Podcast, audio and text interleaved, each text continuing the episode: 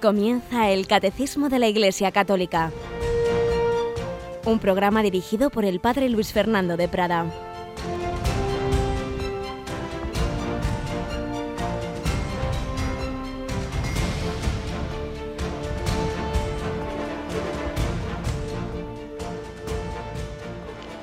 Alabados sean Jesús y María. Muy buenos días, querida familia de Radio María todos los que estáis preparándoos para ir al trabajo, llevar los chicos al colegio, todas esas familias que muchas veces habéis comentado cómo tenéis estos primeros momentos del día preparando todo y escuchando a la vez Radio María y lo que os da tiempo de este programa del Catecismo, pues un cordialísimo saludo a todos, como también a nuestra querida Rocío García que tenemos en el control. Buenos días, Rocío. Buenos días, padre.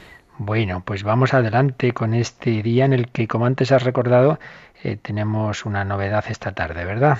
Así es, a las 8 de la tarde vamos a tener la primera sesión de un seminario de vida en el espíritu que organiza en la Renovación Carismática Católica.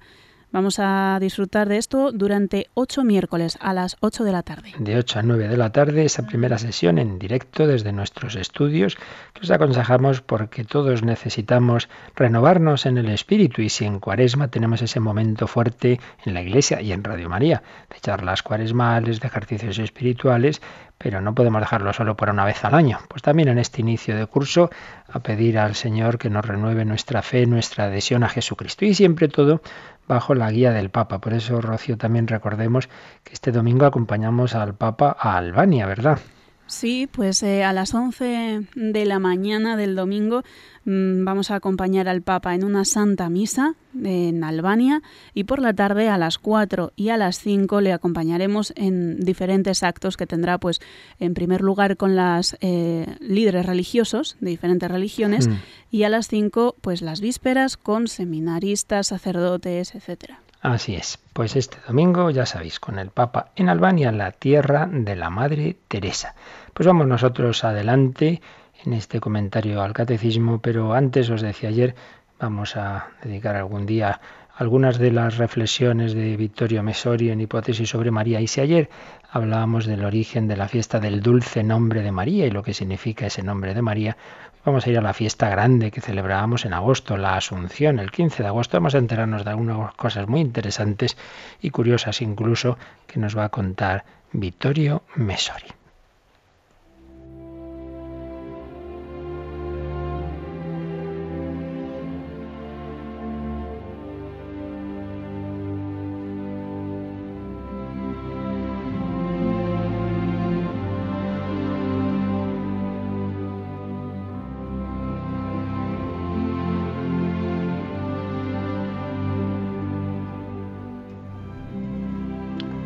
Nos cuenta este gran converso italiano Vittorio Mesori en sus indagaciones recogidas en el libro Hipótesis sobre María.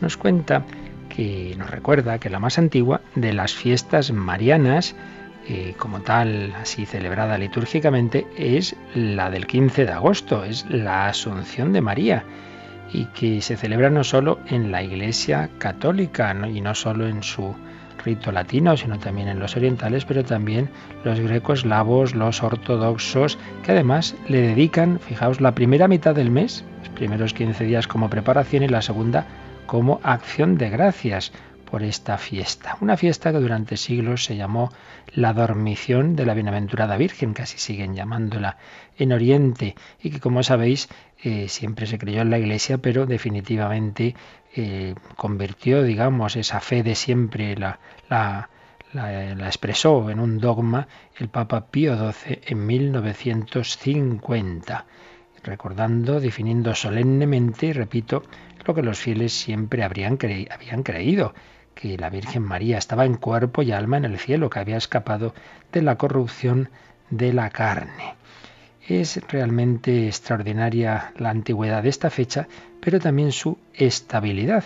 Y indagaciones de Misore nos indican que esa fiesta del 15 de agosto no se señaló para cristianizar, como había pasado con otras, eh, una fiesta pagana. Concretamente algunos decían las ferie augusti paganas, Sabéis que el mes de agosto toma su nombre de César Augusto, del, gran emperador romano Augusto. Y entonces algunos decían, no, era para cristianizar pues las fiestas que, que había en torno eh, a, esa, a, esa, fiesta pagana. Pues no, porque estas fiestas eh, de, alabanza del emperador Augusto tenían lugar no el día 15 de su mes, sino el día 1.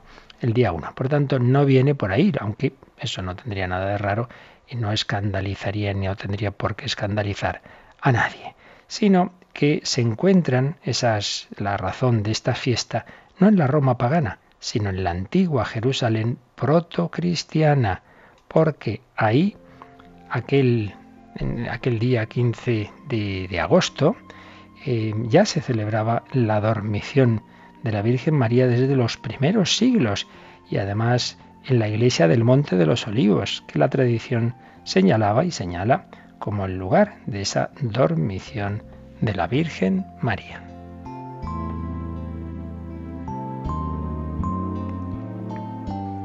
Pero añade en su reflexión Vittorio Mesori un aspecto curioso que yo personalmente no lo conocía, quizá en Francia sea más conocido. Y es que también un 15 de agosto, 15 de agosto de 1769, nacía en Córcega, en, Ajaccio, un niño tristemente famoso, Napoleón. Se le puso por nombre Napoleone, es la grafía original en la partida de bautismo. Cuando aquel niño creció y se convirtió en el emperador, en el gran emperador, y se dio cuenta, mi fiesta, mi, cumpleaños, el 15 de agosto, resulta que lo que se celebra es una fiesta religiosa, una fiesta mariana. Y encima resulta que había sido la coronación del, del último rey, el rey Luis XIII, con lo cual estaba ahí Napoleón muy incómodo. Un rey que, por cierto, un 15 de agosto de 1637 había proclamado en un decreto, un decreto solemne y oficial eh, a la nación de Francia bajo la protección explícita de María. Claro, esto de que Napoleón tuviera su cumpleaños en ese día tan señalado religiosamente, incluso desde esa perspectiva del último rey, pues no le hacía ninguna gracia. Y además, ese día se proclamaba el Magnificat, que tiene palabras embarazosas para cualquier poderoso de la tierra. Recordemos que ahí se habla, dice la Virgen, que el Señor derriba del trono a los poderosos, enaltece a los humildes y dispersa a los soberbios de corazón. Así que eso había que arreglarlo. Había que arreglarlo. Y puso una comisión con obispos cortesanos, que siempre los hay, que hacen la pelota al poder, que se pusiera a buscar entre los antiguos listados litúrgicos a ver qué encontraban para cambiar el sentido del 15 de agosto. Y encontraron que en Roma se celebraba el martirio de un grupo de cristianos, Saturnino, Germano, Celestino y Neopolo. Neopolo. Y entonces algunos filólogos pagados intentaron demostrar que ese Neopolo era un nombre que había ido evolucionando para luego convertirse en Napoleo y en definitiva que al final sería el nombre del emperador Napoleón, el de un mártir romano de los primeros siglos. ¿Qué se hizo entonces? Pues sacar un decreto oficial 19 de febrero de 1806 que imponía la sustitución, no solo en Francia, sino en todo el imperio, de la celebración de la Asunción con la del honor de ese inédito santo San Napoleone, con lo cual iba a ser una fiesta doble para el Estado. Ese día seguía siendo fiesta en Francia, pero ya no para celebrar la Asunción, sino para celebrar el cumpleaños y la onomástica del emperador. Naturalmente en Roma hubo una queja fuerte del cardenal Michele Di Pietro por orden del Papa Pío VII, que sacó un, un enérgico memorial de protesta y de condena, pero el carácter tiránico de ese régimen que decía inspirarse en el liberalismo impidió la publicación del documento. Y no nos olvidemos que dos años después el Papa fue tomado por rehén, como rehén por los franceses que lo llevaron a Sabona y después a Fontainebleau. Naturalmente, cuando ya Napoleón termina eh, su, su, mandato, ese final suyo que tuvo, pues naturalmente eso implicó también el final de esa fiesta, de celebrar a ese tal San Napoleone. Pero fijaos lo que son las ironías de la historia y cómo la providencia se sirve de todo. Ese cambio de sentido de la fiesta, de la asunción a ser el santo de eh, la nomástica de quien había sido el emperador, permitió que se mantuviera como festivo el 15 de agosto. Porque si no, seguro que hubiera sido suprimida, como se suprimieron tantas otras fiestas religiosas en las leyes de entonces. Y sin embargo, esto permitió que se mantuviera y que hoy toda Francia cierre por vacaciones cada 15 de agosto. Por un emperador que pensaba eh, en su gloria eterna y que duró unos pocos años. Y sin embargo, seguimos celebrando la asunción de la Virgen María, pues por aquel que quiso anular esa asunción y quiso ponerse en su lugar, sin embargo, eso ha permitido que el 15 de agosto en Francia, repito, se siga siendo festivo. Y así pues se mantiene esa fiesta que empezó en los primeros siglos del cristianismo en Jerusalén y que nos recuerda esta gran verdad. Tenemos en el cielo no solo el alma de María, como de los demás santos, eh, Santa Teresa de Jesús, su cuerpo está aquí repartido en la tierra y su alma está en el cielo. No, no, la Virgen María está en cuerpo y alma, con un corazón humano, con un corazón materno. En el cielo, que sepamos, solo hay dos corazones, realmente el de Jesús y el de María porque repito, en los santos está su alma, su espíritu, no su corazón, no su cuerpo. Pero ellos nos aman con corazón humano. Por eso la Iglesia tiene esa devoción a los corazones de Jesús y María, porque nos aman con amor, en el caso de Cristo divino, infinito, pero también humano, y en el caso de María ese corazón materno, corazón inmaculado de María, en ti ponemos nuestra confianza, porque tú nos llevas a Jesús.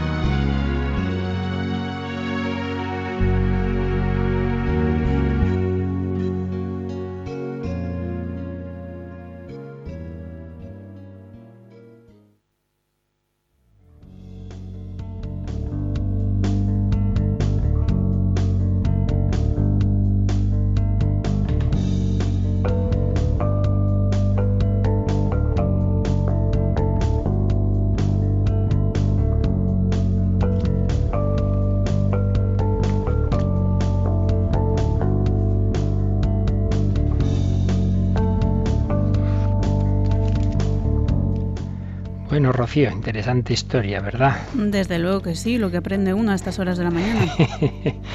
bueno, pues ahora vamos a aprender, a seguir aprendiendo del catecismo. Recordamos que estamos en esa primera parte del credo, creo en Dios Padre Todopoderoso, Creador del cielo y de la tierra. Estamos acabando el párrafo primero, creo en Dios, en el único Dios, en ese Dios que ha revelado su nombre, en el Dios que habló en el Sinaí a Moisés, en ese Dios que es clemente y misericordioso, ese Dios que es, Él es el que es, eso significa Yahvé. Pero ese Dios, el que es, hemos estado viendo estos días que es verdad y amor. Dios es la verdad y los últimos días veíamos que Dios es amor. Pues queda el último párrafo, el último apartado que se titula así, Consecuencias de la fe en el Dios único, porque el catecismo nunca se quiere quedar en la mera teoría, no es un tratado académico teológico, sino para que la fe la llevemos a la vida. Por eso están tan articuladas esas cuatro partes, lo que creemos, lo que celebramos, lo que estamos llamados a vivir en la moral del día a día y lo que oramos. Pues bien, ya aquí en esta primera parte, de vez en cuando, explícitamente sacar las consecuencias de lo que nos está enseñando. Y es lo que hace este apartado Consecuencias de la fe en el Dios único. Así que, Rocío, vamos a este número tan redondo el 222. Dice, creer en Dios, el único, y amarlo con todo el ser tiene consecuencias inmensas para toda nuestra vida. Es una introducción a lo que va a decir después, pero la verdad es que simplemente esta frasecita, si uno la piensa un poco, ya nos da para meditar. Fijaos, creer en Dios, en ese Dios que se nos ha dicho que es único, era un único Dios, no es más que un solo Dios, creer en Dios, el único Dios, y amarlo con todo el ser, tiene consecuencias inmensas para toda nuestra vida. Pues antes de detallar esas consecuencias, pensemos en esto. Cuando se dice, como tantas veces se dice, no, no, sí, yo creo en Dios, yo creo en Dios, pero no en la iglesia, pero no en los curas, pero no, en fin, tantas expresiones que se dicen. En el fondo, normalmente, y claro, no, no quiero generalizar, pero normalmente lo que se viene a decir es una fe en un Dios teórico, una especie de idea. Pues sí, sí, yo creo, claro, que este mundo alguien ha tenido que hacerlo, algo tiene que haber, alguien habrá diseñado todo esto, ¿vale? Pero luego mi vida no tiene nada que ver con ese Dios. Y ese es Dios. O sea, hay que pensar un poco. Pero vamos, si tú crees en Dios, que Dios ha creado el mundo y te ha creado a ti, ¿para qué crees que te ha creado? ¿Para que estés aquí y nunca hables con Él? ¿Para, para estar aquí unos años y luego morirte? ¿Y luego qué? Pues habrá que intentar mm, saber para qué nos ha creado Dios, ¿no? Y es un poco raro que si nos ha creado, pues no quiera hablarnos. Tendremos que ver cómo Dios se nos ha comunicado, habrá que buscar si hay alguna revelación de Dios. Y si ya es que crees en el cristianismo, crees que, Jesús es el Hijo de Dios, entonces pues, pues hay que ver qué es lo que nos ha enseñado para hablar con Dios y para comunicarnos con Él y para vivir conforme Dios quiere. Hay que sacar las consecuencias de esa fe, pero simplemente decir, sí, sí, yo creo en Dios, pero eso no tiene influencia en nuestra vida, pues realmente es una incoherencia. Es como uno que dijera, yo, yo soy vegetariano, pero claro, cuando veo un buen filete me lo meriendo, hombre. Pues, pues, qué clase de, de, pensamiento es ese que no lo llevas a la práctica. Pues no eres vegetariano. Pensarás que tiene ventajas, que es muy sano el no comer carne, pero luego de hecho pues haces lo contrario. No tiene ningún sentido. Yo creo en Dios, pero eso no afecta a mi vida. Por eso Queridos amigos, pensad, aunque esto a veces nos puede inquietar un poco, pero no está mal que lo pensemos, ¿en qué cambiaría tu vida si no creyeras en Dios, si no creyeras en Cristo? Esto viene bien pensarlo de vez en cuando, porque si resultara que lo único que cambiaba es que, bueno, pues no irías a misa los domingos o no rezarías algo que rezas, pero prácticamente todo lo demás sería igual mala señal, porque la fe cristiana afecta a todo, Jesús nos ha enseñado cómo vivir todas las dimensiones de la vida. Y por tanto, la auténtica fe eh, tiene que implicar otra manera de relacionarnos unos con otros, una manera distinta de, de, trabajar, de divertirnos, un poco afecta a todo, porque el que vive como hijo de Dios y hermano de todos los hombres, el que quiere cumplir el Evangelio, las bienaventuranzas, etcétera, pues evidentemente eso tiene que notarse, tiene que afectar a toda la vida. Por eso, consecuencias de la fe en el Dios único. Si creemos en este Dios que se ha ido revelando ya en el Antiguo Testamento y de manera plena en Jesucristo, repito, eso tiene que afectar a toda nuestra vida. Y si no, señal de que es una fe muy débil, una fe muy teórica, muy no en un Dios vivo y personal, sino una idea, bueno, una idea que está por ahí más o menos en los cielos, pero que no afecta a mi vida. Así pues, vamos a, ver cuáles son, cuáles deben ser esas auténticas consecuencias de la fe para que no nos pase esto, sino para que nuestra vida sea coherente en la práctica con nuestra fe. Y empezamos a verlas en el número 223. Su primera consecuencia de la fe en el Dios único, Rocío. Es reconocer la grandeza y la majestad de Dios. Sí, Dios es tan grande que supera nuestra ciencia. Por esto Dios debe ser el primer servido. Es la primera consecuencia. Dios es único, Dios es el creador, Dios es infinito, Dios es eterno, pues vamos a reconocer esa grandeza y majestad de Dios. Y se nos han dado dos citas. Una del libro de Job. Dios es tan grande que supera nuestra ciencia. Hombre, ser humildes. La humildad es la verdad. Y la verdad es que somos muy poquita cosa y que Dios lo es todo.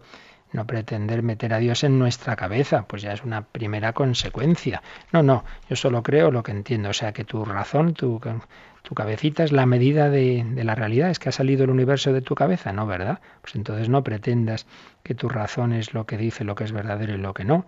Sé humilde. Somos muy poquito, muy poquita cosa y tenemos que ser humildes y saber que este Dios que ha diseñado y creado el universo, pues ese, Dios infinito no podemos meterlo en una inteligencia creada por él mismo, como es la nuestra. Dios es tan grande que supera nuestra ciencia, la humildad ante el misterio de Dios. Y segunda cita, Dios debe ser el primer servido, una expresión de Santa Juana de Arco, aquella jovencita francesa, si antes hemos citado a ese emperador Napoleón para malo y citamos a una santa patrona de Francia que quiso servir a Dios, al único Señor, aunque eso le costara la vida. Dios debe ser el primer servido, servir a Dios, una expresión muy clásica en muchos santos. El servicio hoy día, como somos tan autosuficientes y tantos soberbios, tan soberbios no nos hace gracia eso de servir, y sin embargo es expresión tradicional del lenguaje de amor. Servir a Dios, ese servicio de Dios que se ha visto en tantas órdenes, en los benedictinos, servir a Dios ahí en el, servicio divino de, del monasterio, o en San Ignacio de Loyola, que la usaba mucho. Y de hecho, la, la concreción, digamos, de, de esta fe en el Dios único es lo que está en el frontispicio de los ejercicios espirituales de San Ignacio. La primera meditación, la primera reflexión de ejercicios, como sabéis, se llama el principio y fundamento. San Ignacio le plantea al ejercitante, bueno, primero piensa para qué es tu vida, ¿no? Y entonces él lo resume en esas expresiones del siglo XVI. El hombre es creado para alabar, hacer reverencia y servir a Dios nuestro Señor y mediante esto salvar su alma. Y todas las demás cosas de la tierra se le han dado para que le ayuden a cumplir ese fin, de manera que tanto debe usarlas cuanto le ayuden a cumplir su fin, tanto debe apartarse de ellas cuanto le separen de ese fin. Esta segunda parte la veremos un poquito después, pero recordamos esa, esa primera expresión de San Ignacio. El hombre es creado para alabar, hacer reverencia y servir a Dios nuestro Señor. Bueno, en definitiva, el hombre es creado por Dios y para Dios. El hombre está hecho para Dios y ese Dios infinito, pues lo lógico es que la criatura lo reconozca, lo alabe, lo sirva. Eh, de nuevo, esas expresiones de San Ignacio a nuestros oídos de hombre moderno, y autosuficiente, no le hacen gracia. El hombre es creado para alabar, hacer reverencia. Entonces es verdad que uno podría entenderlas en un sentido de un Dios lejano, entonces Dios nos ha creado para que aquí estemos alabándole y adorándole y haciéndole reverencias como si simplemente es un Dios que busca nuestra, nuestra adoración en ese sentido de como de unos esclavos. Pues no, claro, hay que ver obviamente siempre las expresiones en su contexto y está claro en los ejercicios de San Ignacio, en toda su espiritualidad, que le está hablando de, de, un, de un servicio de amor de alguien que ha muerto por cada uno de nosotros. Está clarísimo y en toda la escritura. Pero ¿qué se nos quiere decir? Que el verdadero amor tiene esas características, es un amor es un amor reverencial, es un amor servicial, es un amor que reconoce al otro por lo que es. Podríamos resumir lo que hemos visto en los días anteriores y lo que en definitiva nos plantea San Ignacio y tantos santos como sentido de la vida, como principio y fundamento de nuestra vida en dos preguntas que creo que para hoy nos vendría bien eh, meditar para aplicar toda esta, toda esta doctrina. ¿Quién eres tú para Dios y quién es Dios para ti? ¿Quién eres tú para Dios? Pues es lo que hemos visto en los días anteriores. Si Dios nos ama de esa manera tan impresionante, pues tú eres el Hijo, tú eres Hijo de Dios, tú eres un tesoro del corazón de Dios. Escribía en Tercio Milenio Adveniente Juan Pablo II, Dios busca al hombre, que es su propiedad particular, de un modo diverso de como lo es cada una de las demás criaturas. El hombre es propiedad de Dios por una elección de amor. Dios busca al hombre movido por su corazón de Padre. Si Jesús dijo, ¿dónde está tu tesoro? Ahí estará tu corazón. Pues pensemos que cada uno de nosotros somos el tesoro de Dios. Él tiene puesto su corazón en ti. Tanto amó Dios al mundo, tanto te amó Dios a ti, que dio todo lo que tenía a su Hijo para recuperarte. Dios no es una idea, Dios es ese ser personal que te ama tanto, que por ti ha enviado a su Hijo, que por ti se ha hecho hombre, que por ti ha muerto en la cruz. Tú eres el tesoro de Dios y la prueba es que ha pagado para comprar a cada uno de nosotros un precio infinito, la sangre de Cristo. Se lo dice San Pedro en su primera carta, capítulo 1, 17. Habéis sido rescatados no con oro, no con algo caduco, oro o plata, sino con una sangre preciosa, como de cordero sin tacha y sin mancilla. Y el último libro del Nuevo Testamento, el Apocalipsis, se dirige a Jesucristo y dice, al que nos ama y nos ha lavado con su sangre de nuestros pecados y ha hecho de nosotros un reino de sacerdotes para Dios, para su Dios y Padre. Cada uno es ese tesoro de Dios, tú eres ese Hijo amado, ese por el que ha bajado del cielo a la tierra, ese a cuya casa fue como Zaqueo, a cuyo encuentro fue como a la samaritana, esas parábolas de la misericordia, la abeja perdida, la dragma perdida, nos enseñan que cada uno de nosotros somos ese tesoro de Dios, que Dios busca a cada uno como si no hubiera nadie más, o como a ese hijo pródigo que se había ido de casa. Por eso decíamos ayer que la consecuencia de todas estas verdades debe ser vivir en esa confianza y alegría de que Dios me ama a mí ahora. Por tanto, vivir con alegría, vivir con confianza. Bien, esto es básicamente lo que veíamos en los días anteriores. Pero ahora vamos a la segunda parte. Tú eres para Dios ese tesoro, pero ahora la segunda parte de la pregunta es ¿quién es Dios para ti? que es a lo que se refiere más directamente este número del catecismo. ¿Quién eres? ¿Quién es Dios para ti? ¿Cómo valoramos a Dios? Y aquí hay que recordar pues como os decía antes, que se nos puede meter una especie de mini ateísmo práctico, que uno puede decir, sí, sí, yo creo en Dios, yo soy católico y tal, pero luego realmente en, el día a día tener muy poco presente al Señor. Se cuenta de un gran, gran abad trapense que con frecuencia sus pláticas a los monjes les decía, no os volváis ateos en el claustro. Yo le decía, hombre, ¿Cómo puede un monje ser ateo? Pues no en un sentido teórico, claro, pero sí en el sentido práctico de que, bueno, uno se va acostumbrando a hacer las cosas, las hace ya un poco por rutina y cuenta poco con el Señor.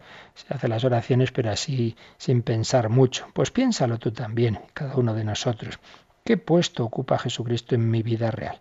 ¿Cuento con Él? ¿Realmente busco servirle? O, como decimos, pongo la directa, me pongo a hacer las cosas y ya no cuento con el Señor. Realmente Dios es el centro de tu vida. Buscas en el día a día ese sentido de alabanza, ese sentido de vivir por Dios y para Dios. Por desgracia, muchas veces lo menospreciamos. Recordemos el hijo pródigo, padre, dame la parte de herencia que me corresponde. Pues es como decir, por mí como si tuvieras muerto.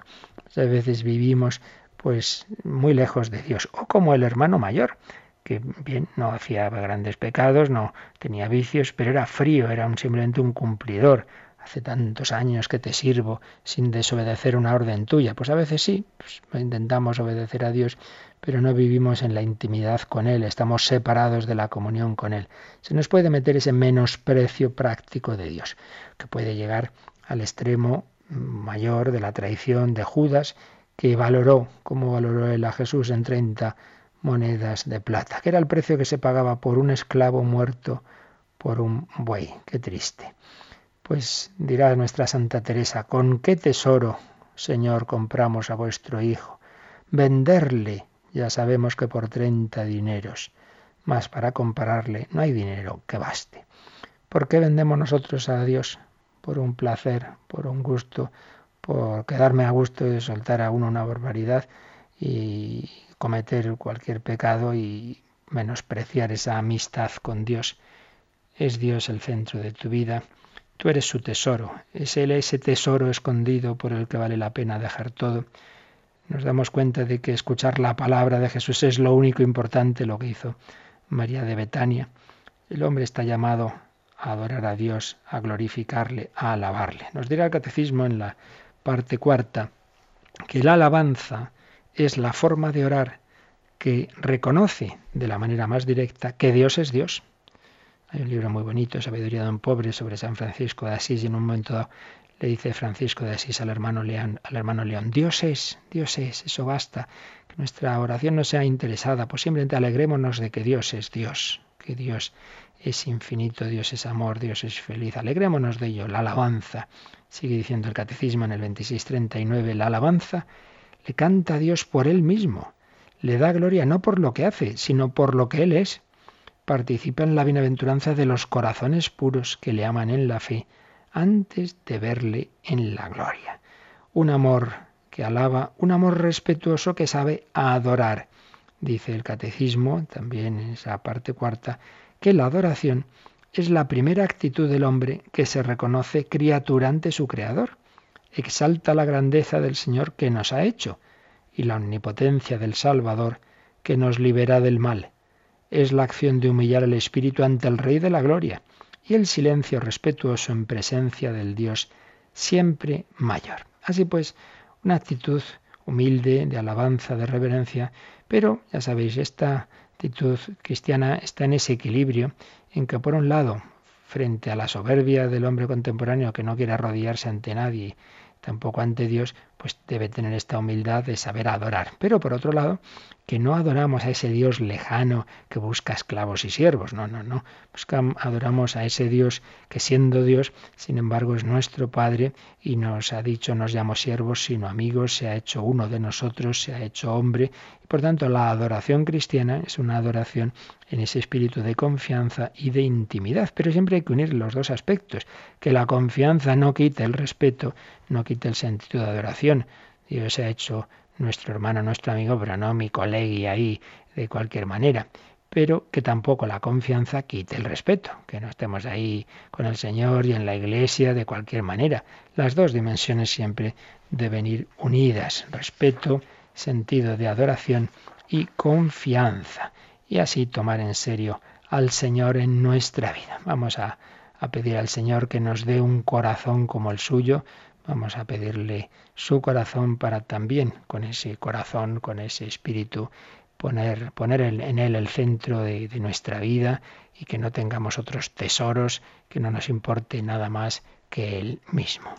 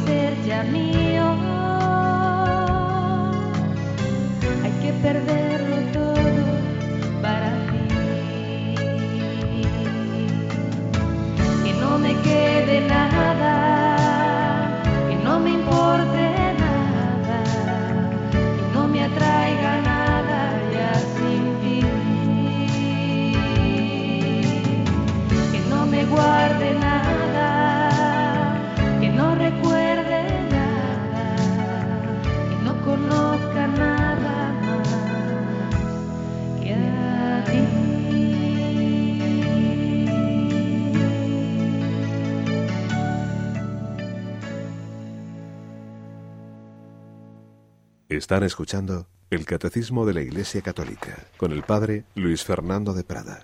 Que no me importe nada más que tú, ya se entiende. No es que no nos importen las cosas, pero es que Dios es el único absoluto, el único absoluto. Dice Jesús, Mateo 16, 26, eh, ¿qué provecho puede sacar uno si gana el mundo entero pero estropea su vida o si pierde su alma? ¿De qué nos sirve la fama, el dinero, el trabajo, el éxito? Si no nos acerca a Dios, ¿qué es lo que va a quedar? Solo importa amar y servir a Dios como Él quiera. Solo importa hacer su voluntad. esa expresión tan sintética, tan bella de Santa Maravillas de Jesús, la Madre Maravillas, canonizada por Juan Pablo II, lo que Dios quiera, cuando Dios quiera, como Dios quiera. O lo que decía otro santo, también canonizado el mismo día de mayo de 2003 por Juan Pablo II en Madrid, hacer, el Padre Rubio, hacer lo que Dios quiere y querer lo que Dios hace. En lo que está de tu mano, hacer lo que Dios quiere. Y en aceptar las cosas que Dios hace, manda o permite, pues quererlas también. Y recordar que el único objetivo de nuestra vida es la santidad. Todos llamados a la santidad, todos llamamos llamados al heroísmo, en definitiva al martirio. Decía Juan Pablo II en Veritatis Splendor 93 que aunque el martirio como tal es una, una vocación al que, que se le da a pocos, existe sin embargo un martirio, un testimonio de coherencia que todos los cristianos deben estar dispuestos a dar cada día, incluso a costa de sufrimientos y de grandes sacrificios.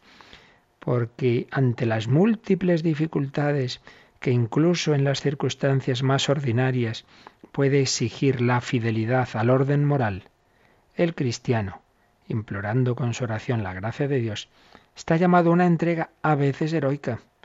Le sostiene la virtud de la fortaleza, que le capacita, dice San Gregorio Magno, para amar las dificultades de este mundo a la vista del premio eterno. Así pues, estamos llamados todos a poner a Dios en el centro de nuestra vida, todos a jerarquizar nuestra vida y nuestros bienes en orden a Dios, y eso puede implicar este martirio blanco del día a día. Y esto es muy verdadero y muy concreto. Pues a veces al confesar, pues personas dicen, claro, es que yo tengo este problema, pero Claro, es que esto es, que esto es heroico. Pues sí, estamos llamados a la santidad, al heroísmo. Y si ahora mismo hay personas que por no renunciar a la fe les cortan el cuello, y, podría ser tan fácil como decir, vale, vale, dejo a Cristo y tal, y no lo hacen, y bueno, así ha sido en toda la historia, pues piensa también que en la moral laboral, en la moral económica, en la moral matrimonial, en la moral sexual, en todos los campos, pues pueden llegar circunstancias realmente que piden un heroísmo que piden una decisión que humanamente es muy difícil y por eso, nos decía ahí Juan Pablo II, necesitamos la gracia de Dios, sí, pero es que estamos llamados a la santidad, tú también lo estás, estás llamando al martirio. Entonces no, no pretendamos que luego en los diversos campos de la moral, pues quedarnos ahí en una medianía. Hombre, ¿cómo va a exigirme a mí Dios este acto heroico? Pues, pues Él se ha entregado a ti antes y ha muerto por ti en la cruz. Tenemos que pedir su gracia para corresponderle. Subordinar todo a ese objetivo de poner a Dios en el centro, a ese objetivo de la santidad y de llegar al reino de los cielos. Buscad primero el reino de Dios y su justicia y todo lo demás se os dará como añadidura. Mateo 6:33. Y por ello, ante las realidades de la vida, pues el criterio no debe ser simplemente lo que no sea pecado. Mientras no sea pecado, lo hago, no, no.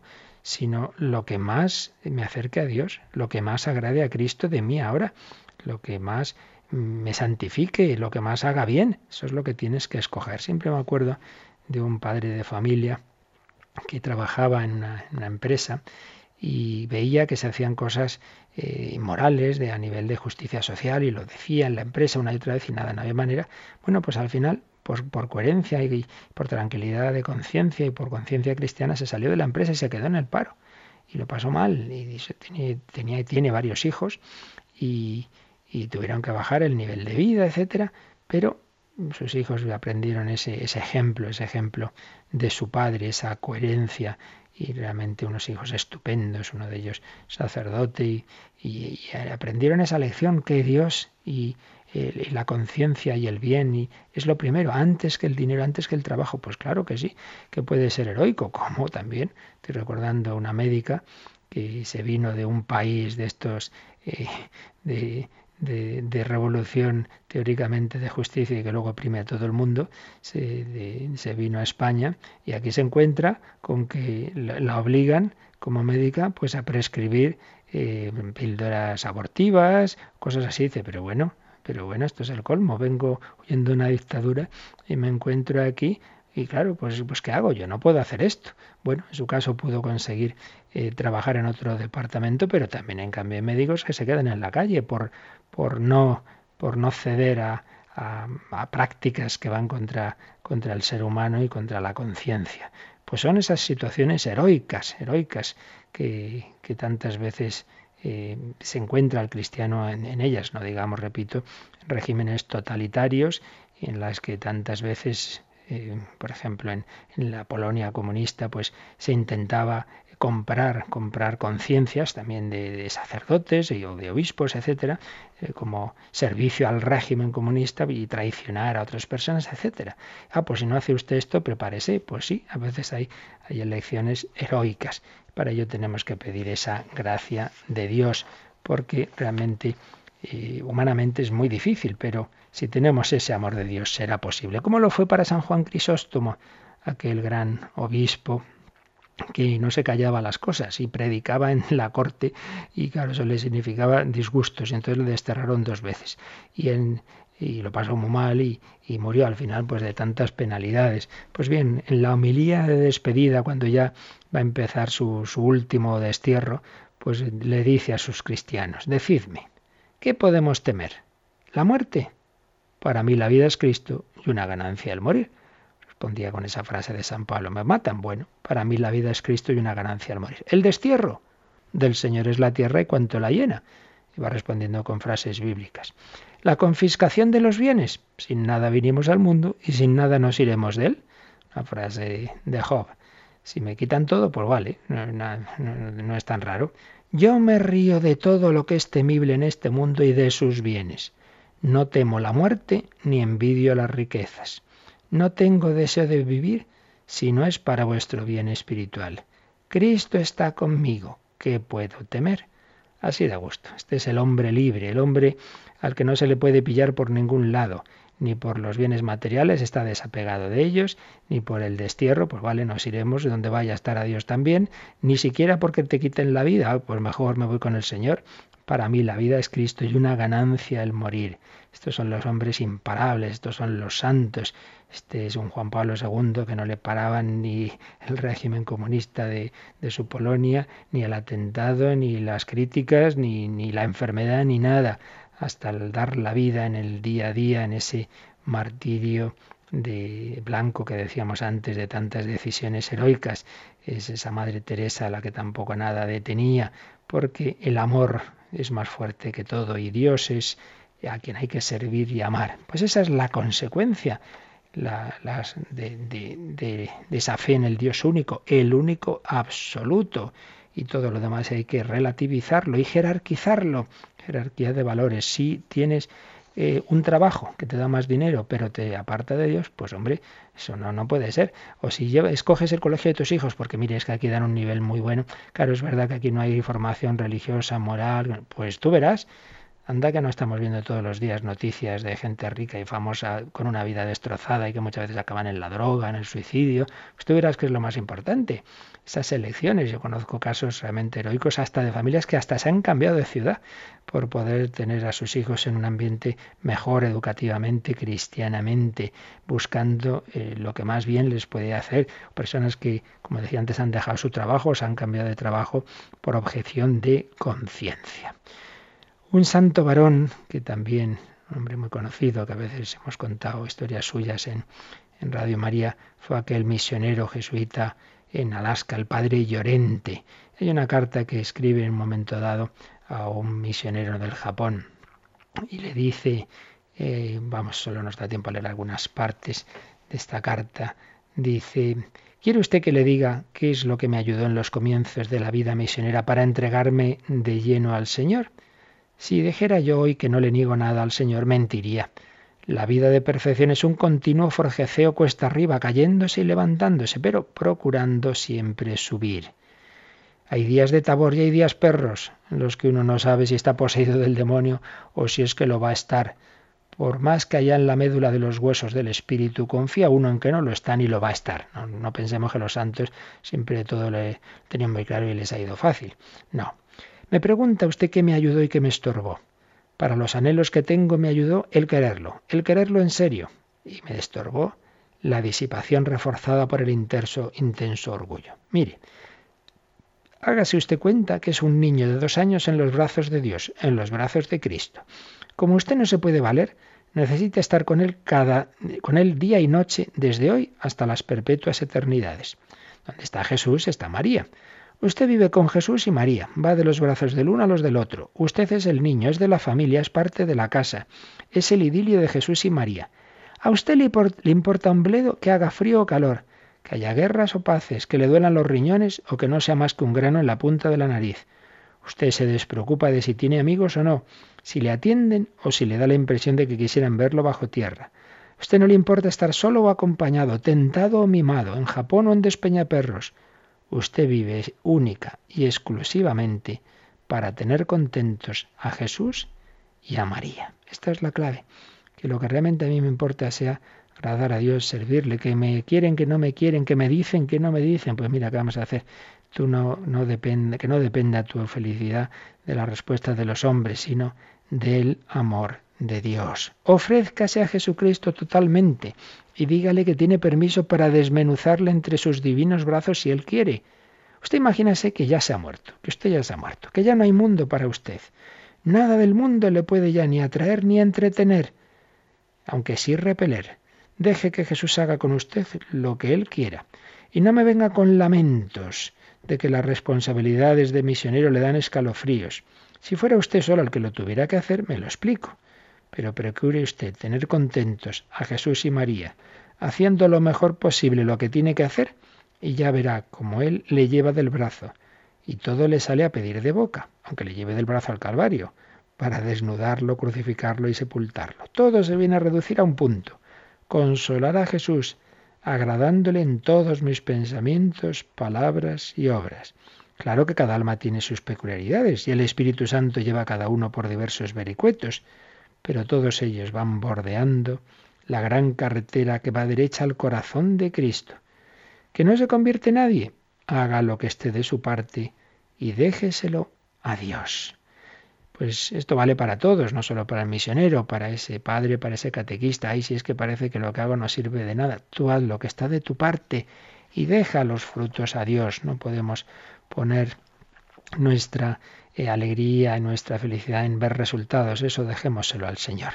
También le decía, no se apoltrone en las butacas, no prefiera unos alimentos a otros, ni una cama a otra, ni se queje de nada ni contra nadie, ni chille si le dicen que tiene un cáncer, que todo será cuestión de unos meses para el ataúd. Usted ha muerto, no resucite. Y una vez que se haya puesto incondicionalmente en las manos de Dios, usted ya es libre. Hasta entonces vivirá usted hecho un lío de cosas, turbado, mareado. Pero cuando lo haya dejado todo en las manos de Dios, queda libre, es libre. ¡Viva la libertad! A divertirse llaman, a reírse tocan.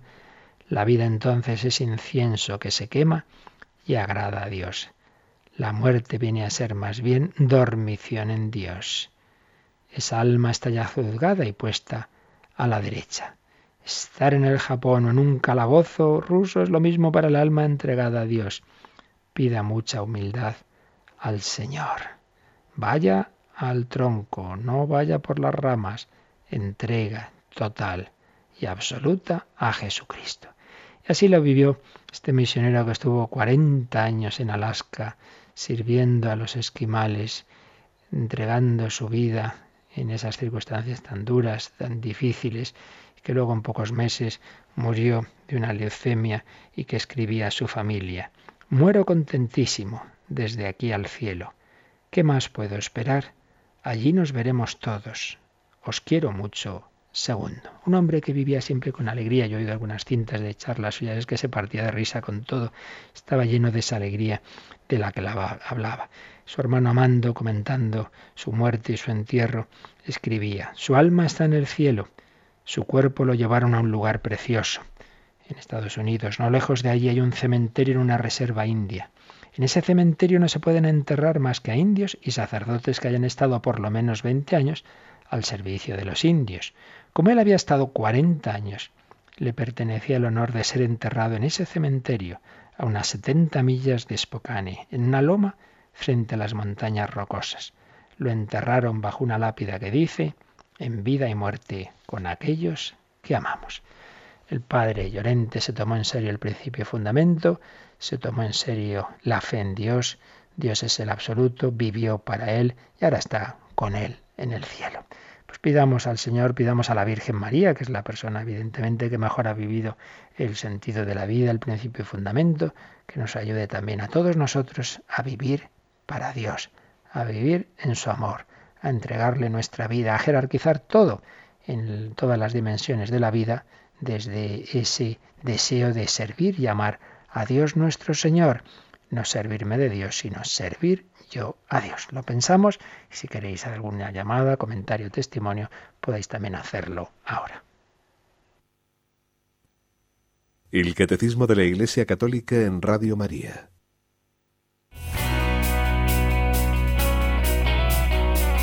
Participa en el programa con tus preguntas y dudas. Llama al 91 153 8550. También puedes hacerlo escribiendo al mail catecismo arroba radiomaria.es. Catecismo arroba radiomaria.es.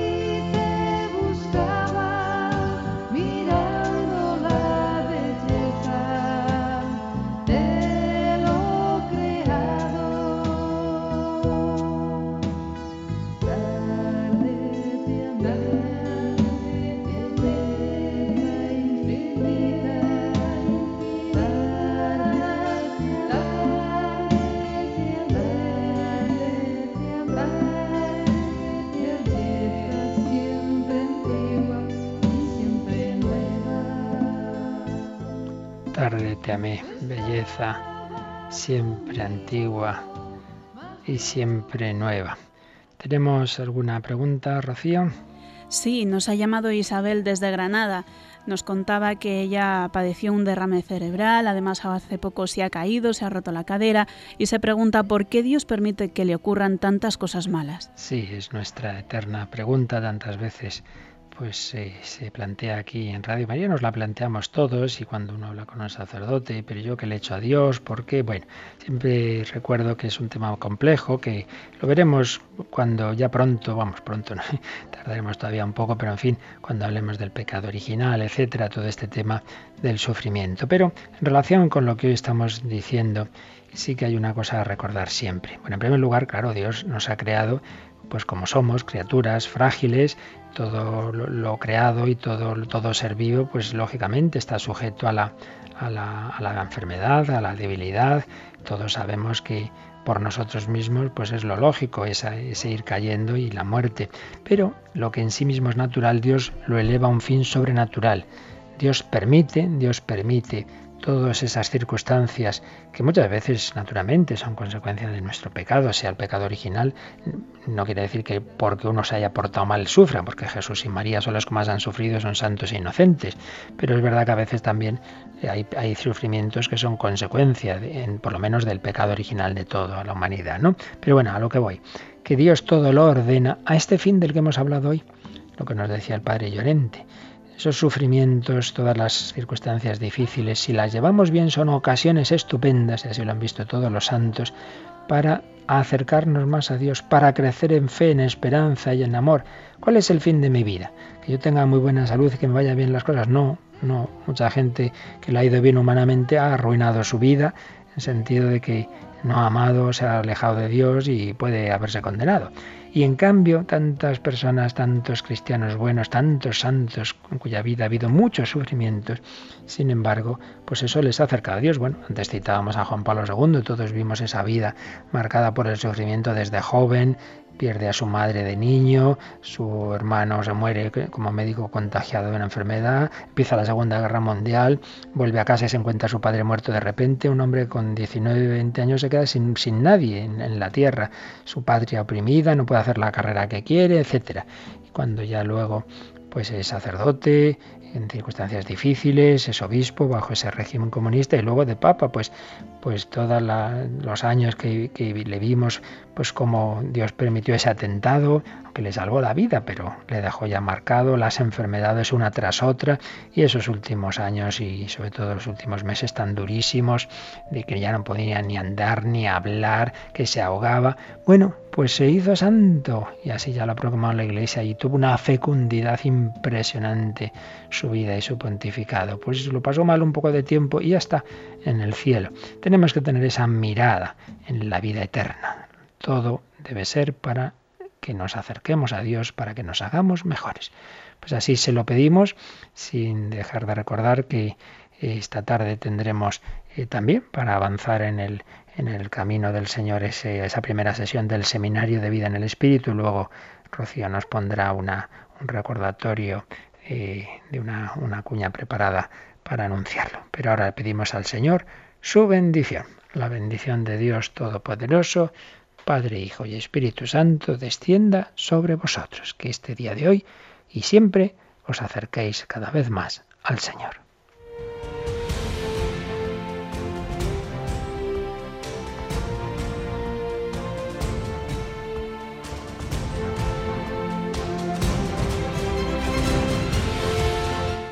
Han escuchado en Radio María el Catecismo de la Iglesia Católica, un programa dirigido por el Padre Luis Fernando de Prada.